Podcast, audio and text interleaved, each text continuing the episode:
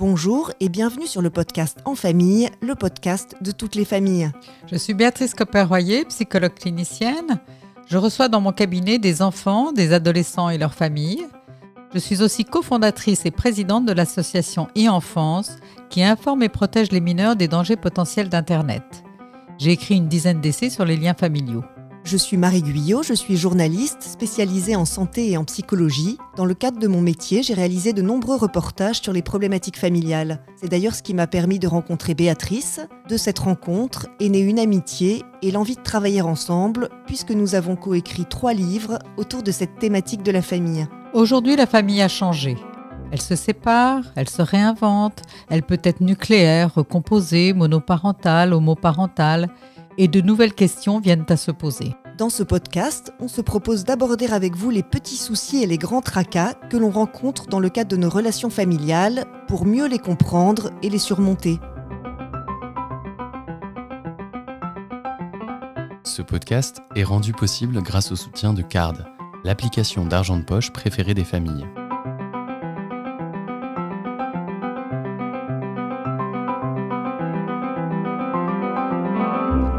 Numéro 9, la famille recomposée, pas facile mais possible. Notre beau-père est arrivé très tôt après la mort de notre papa, beaucoup trop vite, beaucoup trop tôt, au mauvais âge, mal préparé, avec un rôle qui n'était pas défini et une famille qui, euh, l'a embarrassé, dans laquelle il n'a jamais trouvé sa place. Nous n'avons certainement pas su euh, l'aimer aussi. Et je pense que un beau-père, une belle-mère, c'est une position délicate et qu'il faut beaucoup d'amour et également beaucoup de préparation pour bien vivre euh, cette famille recomposée qui a été euh, décomposée souvent. Alors Béatrice, tu as consacré un livre entier au sujet de la famille recomposée. Qu'est-ce qui t'a inspiré ce livre? Bah, il m'a été inspiré, euh, comme toujours, par euh, euh, les, familles que je, que je reçois en consultation.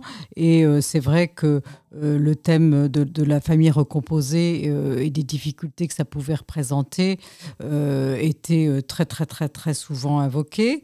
Donc, euh, je me suis rendu compte effectivement qu'il n'y euh, a rien d'impossible, mais qu'il faut sortir quand même euh, du mythe de la facilité, c'est-à-dire qu'il n'y a aucune raison, déjà qu'une famille c'est compliqué, mais une famille recomposée avec des enfants qui arrivent d'horizons différents, euh, qui se connaissent pas, qui sortent d'une séparation, donc euh, certains avec encore euh, un petit déséquilibre lié à, l'angoisse que ça a pu leur procurer, rencontrer comme ça et être obligés de, cohabiter avec au fond des, personnes qui ne connaissent pas, qui ont des éducations différentes, parfois des références culturelles différentes, tout ça n'a absolument rien d'évident. Et puis c'est pas non plus évident euh, de vivre avec les enfants des autres. Donc euh, euh, il y a un bel enthousiasme du couple qui se recompose parce qu'il est très amoureux qu'il a l'impression que l'amour va pouvoir tout arranger. Mais en réalité, c'est quand même un petit peu plus compliqué que ça. il va falloir beaucoup, beaucoup, beaucoup de dialogue entre eux et de préparation hein, pour que finalement ça se passe le mieux possible. Alors justement, quelles sont les précautions à prendre avant de prendre la décision de recomposer une famille?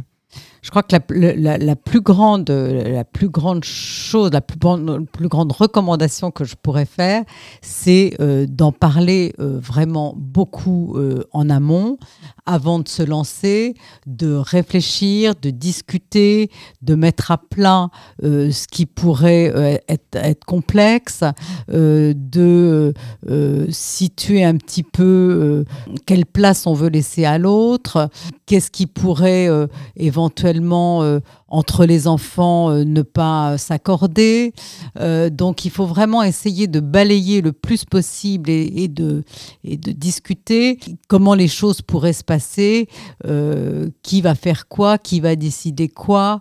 Et puis d'ailleurs peut-être avoir quelques ballons d'essai, c'est-à-dire partir une ou deux fois en, vacances quelques jours pour voir, expérimenter si, si c'est pas trop compliqué. Donc il faut absolument mettre tout ça, tout ça à plat, bien à plat, et puis toujours avoir en tête que les parents et les enfants, ils sont pas dans le même wagon le couple qui, envisage de, recomposer sa famille, il est euh, tout à fait euh, dans l'enthousiasme euh, voilà, de, ce projet. Mais les enfants, eux, ils ont un temps de digestion qui est différent. ils ils sont pas du tout dans cette même logique, et, donc il faut leur laisser aussi du temps. Je pense qu'une recomposition qui arriverait trop près d'une séparation aurait plus de chances de mal se passer que quand on a laissé un peu de temps aux enfants pour euh, prendre leur marque déjà euh, dans la séparation euh, de leurs parents. Qu'est-ce qui va s'avérer compliqué pour le nouveau couple? Bah, pour le nouveau couple, ce qui va s'avérer compliqué, c'est déjà euh, de supporter euh, les enfants de l'autre. Une chose est, de supporter ses enfants et euh, une autre est de supporter ceux de son conjoint. Donc, je pense que c'est le premier écueil. Et puis, je crois que chacun, qui est quand même un peu dans la culpabilité, plus ou moins forte certes, mais quand même, euh, d'avoir joué un mauvais tour à ses enfants, euh, vont avoir un espèce de mouvement spontané de protection de sa propre nichée. Donc, euh, il va falloir aussi s'accorder sur quand on est dans, on, a une vie familiale, eh bien, il y a quand même des règles qui doivent être respectées. Et euh, c'est pas se prendre pour le père ou pour la mère de de faire de temps en temps une remarque aux enfants, même s'ils sont pas les siens. Donc euh, là, c'est un écueil euh, qu'il faut envisager et, dont il faut parler, euh, ça fait partie des sujets qu'il faut aborder parce que c'est souvent euh, là que le couple peut euh, euh, connaître des tensions, parce que tout d'un coup, il y a une espèce de crispation autour de, de, de, l'idée qu'un enfant va avoir une remarque de, son beau-parent, par exemple. ce qui peut être compliqué pour les enfants aussi, c'est le, le, le, poids du, de l'autre parent. Euh, parce que, euh, je le répète, la situation n'est pas toujours symétrique dans une séparation et euh, il peut y avoir un parent qui va souffrir de la recomposition familiale. admettons que une, mère recompose, se, se, remette en couple et donc recompose une famille. le père qui a mal vécu la séparation et qui lui, pour l'instant, est seul, peut euh, peser sur cette famille, sur, sur ses enfants, en, critiquant par exemple le nouveau couple, en, exprimant à ses enfants euh, son chagrin de les voir s'éloigner, et au fond en leur interdisant euh, implicitement, même si ce n'est pas complètement énoncé clairement, le, le, fait de, de d'aimer ou ne pas aimer euh, le nouveau conjoint donc euh, de leur mère. Donc c'est très important euh, pour les enfants que l'autre parent les autorise à être libres dans, cette, dans, ce, dans ce nouveau foyer. Et c'est pas toujours le cas. on voit des mères, des pères qui qui ont du mal à supporter euh, que leurs enfants euh, vivent euh, loin d'eux et sous d'autres regards que le leur. Et donc, ils, ont une forme d'emprise sur, sur les enfants. Et euh, là, les enfants, ils, payent un lourd tribut parce qu'ils sont dans un conflit de loyauté euh, très fort. Euh, si j'aime mon beau-père, ben, c'est que j'aime moins mon père. donc, ce sont des enfants qui vont cliver terriblement. C'est-à-dire que quand ils vont chez leur, un des parents, ils vont, ils, vont complètement mettre une barrière. Quand ils vont rentrer chez eux, de l'autre côté, ils ne diront rien, ils ne raconteront rien. Euh, donc euh, c'est très toxique pour eux qui se, qui se vivent un peu comme coupés en deux. Euh, et c'est pas drôle du tout. Et puis évidemment, si, les, les, leurs parents ne s'entendent pas du tout, qu'il y a beaucoup encore de ressentiment, ils peuvent avoir le sentiment que qu'au fond que rien ne va à cause d'eux, on leur laisse, on leur fait porter des messages euh, tu diras à ton père que il n'a pas payé la pension, tu diras à ta mère que je que c'est à elles de payer ça. Par exemple, des, enfants me rapportent à quel point ils ont le sentiment de coûter, quoi, parce que finalement, c'est eux qui passent ce genre de message et c'est très douloureux pour eux à ce moment-là. Alors toi, tu entends les, enfants hein, qui te parlent de ça. Quel regard est-ce qu'ils posent sur leur beau-père ou leur belle-mère? Alors, ça dépend de l'âge qu'ils ont, parce que les enfants petits, euh, ce qu'ils demandent, c'est d'être aimés. Donc, euh, ils ont besoin de sécurité, les enfants petits. Donc, ils vont pas être euh, très.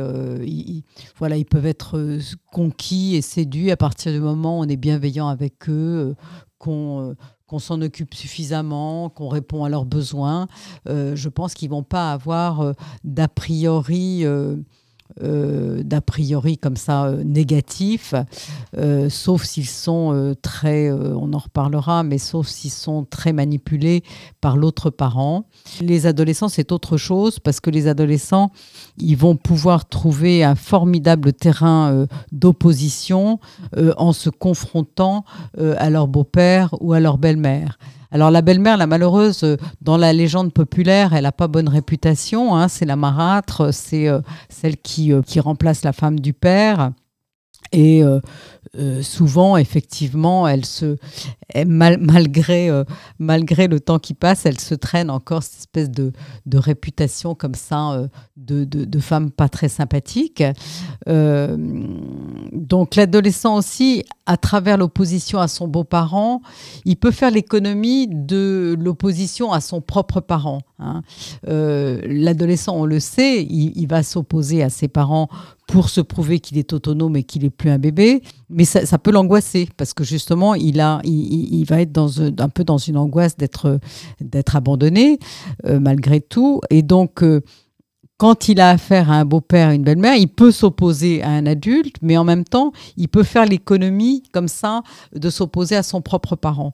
Donc c'est très souvent euh, un, moment propice au conflit adolescent-beaux-parents. Et quand ce nouveau couple a un enfant ensemble, qu'est-ce que ça entraîne chez les autres? Alors, là encore, ça dépend de l'âge des enfants. Euh, l'adolescent, et en général, il regarde ça d'un assez mauvais œil. D'abord parce que ça le renvoie aussi à la sexualité de leurs parents. Et les enfants, ils ont ils n'aiment pas tellement euh, avoir affaire à ça. Donc, euh, euh, déjà, c'est assez inconfortable pour eux comme, comme représentation.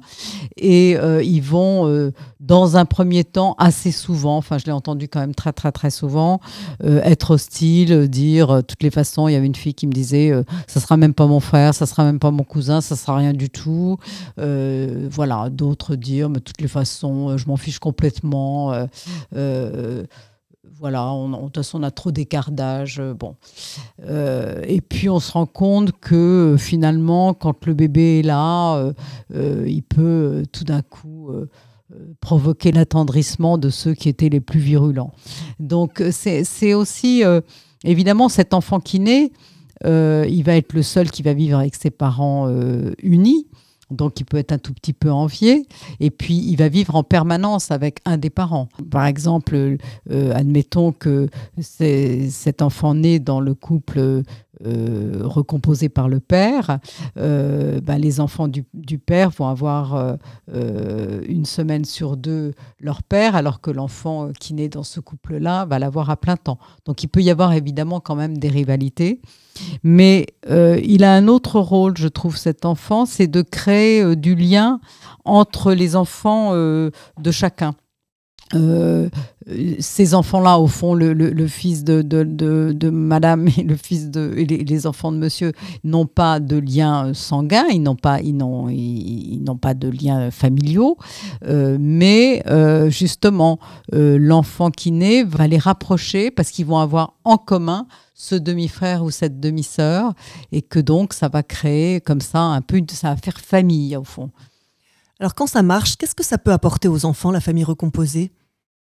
Bah, c'est une ouverture, euh, c'est une ouverture extrêmement intéressante. C'est un effort d'adaptation. Hein. Or l'adaptation, euh, c'est une forme d'intelligence. Donc euh, ils sont obligés de s'adapter à d'autres caractères, à d'autres tempéraments. Ils sont obligés de partager avec des enfants qu'ils connaissaient pas six mois plus tôt. ils sont obligés parfois de, partager leur espace. Et puis ils ont affaire à, je sais pas, à d'autres d'autres coutumes familiales, d'autres habitudes, parfois euh, carrément d'autres cultures. Donc euh, oui, c'est une assez grande ouverture et quand ça se passe bien, franchement, euh, ils en tirent beaucoup de, beaucoup de profit. Ça peut être très joyeux. Hein. si on prend les précautions, si le couple sort du mythe de l'harmonie totale, tout est facile, ça peut être pour les enfants tout à fait, tout à fait intéressant. Quel message est-ce que tu souhaites faire passer? Alors, d'une part, de certainement euh, en amont, avant de se précipiter, énormément euh, discuter de euh, la façon dont chacun du couple, des membres du couple, va envisager cette cohabitation. ne pas vouloir aller trop vite, prendre son temps, parce que les enfants ont besoin déjà d'un temps de digestion euh, par rapport euh, à la séparation. Donc si c'est trop la recomposition familiale est trop proche de la séparation, ça peut être beaucoup plus euh, douloureux pour les enfants et donc ils peuvent s'y opposer. et puis ensuite, quand, la famille est, recomposée, à l'intérieur de la famille, parfois, faire des espèces de, réunions, de réunions familiales pour pour mettre à plat des règles qui seront respectées pour pas que les enfants puissent dire t'es pas mon père, t'es pas ma mère et donc je fais ce que je veux. Euh, et donc il faut éviter cet écueil-là et donc discuter avec eux, les deux parents euh, et, les enfants, pour bien définir qui fait quoi. Et euh, certes, il y a des terrains qui seront indéfiniment de euh, réservé aux, parents euh, des enfants, mais euh, par exemple, je sais pas, les, questions de, santé, de, peut-être de choix d'études, etc. Mais sur les règles de vie quotidienne, bah, le beau-parent, il a son mot à dire. Merci Béatrice, à bientôt pour un nouvel épisode d'En Famille, le podcast de toutes les familles. Merci Marie.